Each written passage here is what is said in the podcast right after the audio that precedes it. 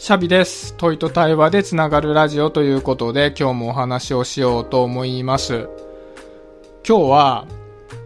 ちょっと僕の妄想も交えて取り留めもない話になっちゃうような気がするので、まあ、もしよかったらダラッと聞いてもらうと嬉しいなって思うんですけど、今日ね、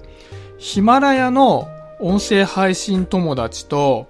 ズームで話をしていたんですね。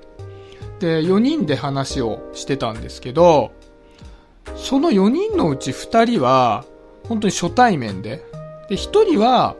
ズームで1回話をしたことのある方なんですけど、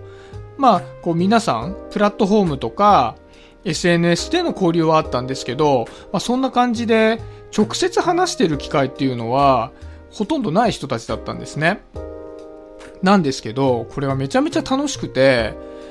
気がついたら3時間半喋ってたんですよ。で、まあ、面白いだけじゃなくて、なんかほぼ初対面じゃないですか。あの、テキスト上で絡んでるのとかを抜かしたら、ほぼ初対面だったりするんですけど、めっちゃ深みにはまった話してるなと思ったんですね。例えば、音声配信は今後どうなっていくのかみたいな話だったりとか、なんかもっと哲学的な感じで、まあ、人は先天的に作られていくのか、後天的に作られていくのかみたいな話もしちゃったりして、で、なかなかこういう話って、そういう初対面とか、一回話しただけの人たちと、まあ、するってなかなか難しいじゃないですか。なんですけど、まあそういった話になっていて、もう3時間半がめちゃめちゃあっという間だったんですよね。これもう言ってしまえば、まあ僕がもう個人的にこの人たちめっちゃ好きだなっていうふうに思って、まあ楽しく話していたっていうのもあるんですけど、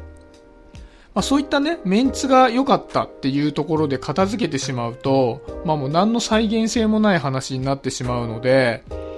もうちょっとなんかこの話に再現性を持たせられないかななんていうふうに思ったんですね。で、まあ、じゃあなんで今日この話をつらつらこうやって話し始めたかっていうと、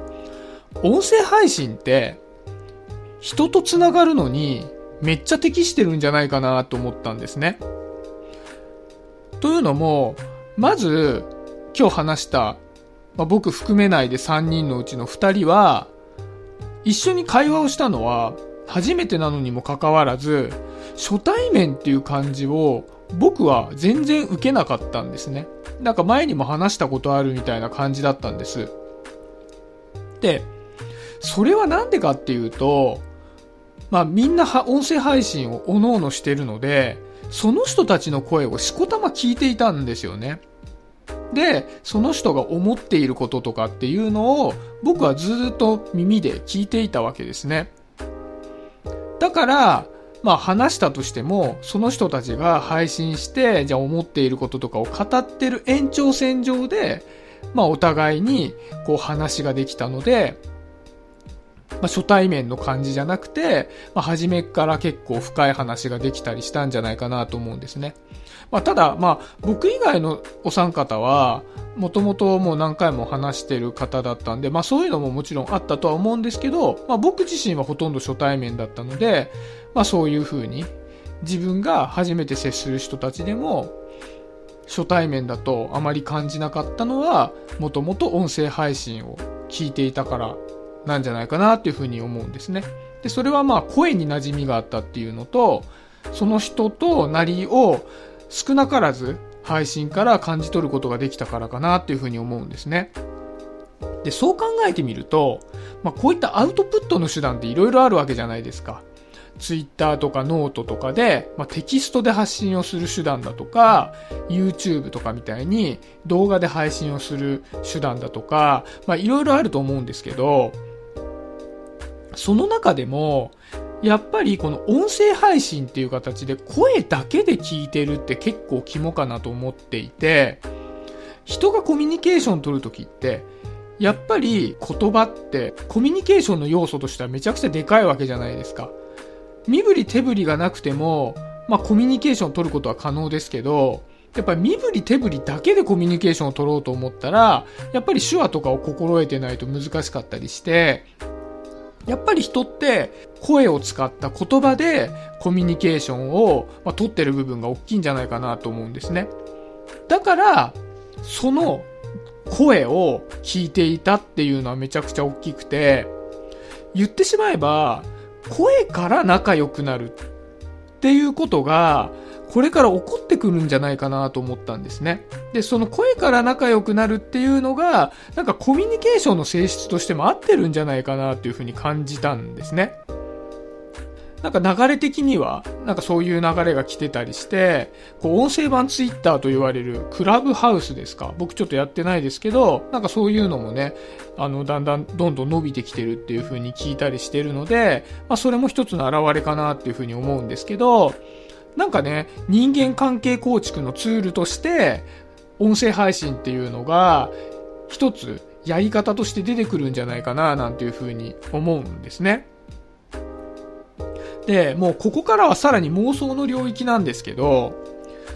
コミュニケーションのアーカイブ化みたいな流れも想像できるなっていうふうに思っていて、で、やっぱりこうやった音声配信って誰でも聞けちゃうので、コミュニケーションを全部配信できるかってはできないと思うんですよね。やっぱりこの間柄だったから話せたけども、みんなに言うのは嫌だよっていうことはあると思うんですけど、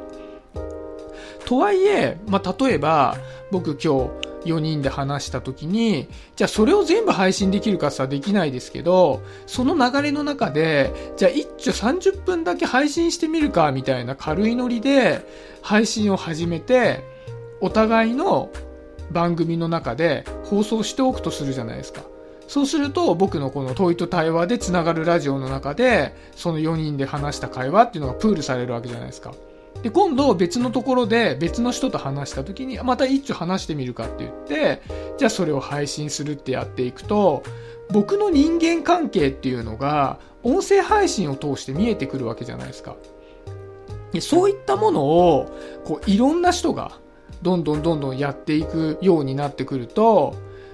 その音声配信自体が、その人の自己紹介になるんじゃないかなと思うんですね。やっぱり人って自分でこういうことを考えてますっていうふうに話しているだけじゃなくて A さんといる時の自分と B さんといる時の自分と C さんといる時の自分とでやっぱり違ったりするのでそういったものを聞くことができればあこの人ってこういう人なんじゃないかなみたいなことを感じることができてでそのことで興味を持ってくれる人がいたんであればその人っていうのは自分と親和性の高い人なわけじゃないですか。でそういった人とつながっていくことができればどんどんどんどん自分の身の回りの人間関係っていうのが自分にとって素敵な人間関係になっていくんじゃないかななんてことをなんか最近妄想してるんですよね。で、実はこの話って昨日の夜かな妻に雑談で話してたんですね。なんか音声配信って、まあ、こうやっていろんな友達とかと話しているのを、なんか自己紹介みたいな形で音声配信上に残して人と繋がっていくようになるんじゃないかな、みたいなことを話していたら、なんか妻からあることを言われて、ああ、なるほどなと思ったんですね。で、それは、いや、私はそれやりたくないなと。というのも、やっぱり A さんと話している時と B さんと話している時では、自分は違う側面を見せているから、それを全部人に公開するっていうのは嫌だなっていうふうに言ってたんですね。ああ、そっかそっかって、僕そういう傾向があまりないので、ちょっとピンとこなかったんですけど、確かにそうだなって思うんですよ。まあ、そういう人も多いだろうなって。だから、だからもしかしたら、そういう自分の人間関係っていうのをこう赤裸々に出していく人たちじゃなくて、いわゆる今のインスタでキラキラした写真を上げている人たちなんかが音声に流れ込んでくると、こう、こんなイケてる私たちみたいなものばかりをこう配信している人なんかも出てくるような気がしていて、ただ、まあそれはそれで面白いんじゃないかなと思うんですね。キラキラを見せ合う人たちはキラキラを見せ合う人たちで固まっていて、で、そういった人たちが出てくるってことは、例えば猫好きで猫好きの人とばっかり話している人がいても面白いわけじゃないですか。そうすると他の猫好きはその人のやつを聞いて、あ、私も猫好きで繋がりたいわって言ったら、猫好きのコミュニティができるし、で、僕はやっぱり対話が好きなので、対話好きの人たちと一緒にずっと対話のやつ流してたら、他の対話好きな人が出てきて繋がれたら面白いじゃないですか。まあ、だから、人となりを赤裸々に出さなきゃいけないってことではなくて、そういった自分の出したい側面っていうのを、まあ、ずっとこういろんな人間関係の中で出していくと、まあ、そういう人ともつながれるようになるしなんかね音声っていうのは今後いろんな可能性が詰まってるんじゃないかなと思ったので今日はそんな話をしてみました。はい。ちょっとねもしよろしければこれを聞いてくれてる皆さんが音声配信とかそういったものの未来に関してどんなイメージをしているのかっていうのを教えてくれると嬉しいなと思いますはい、今日はすいません。雑談的に喋ってしまいましたが、こんな感じで終わりにしようかなと思います。今日もありがとうございました。シャビでした。バイバイ。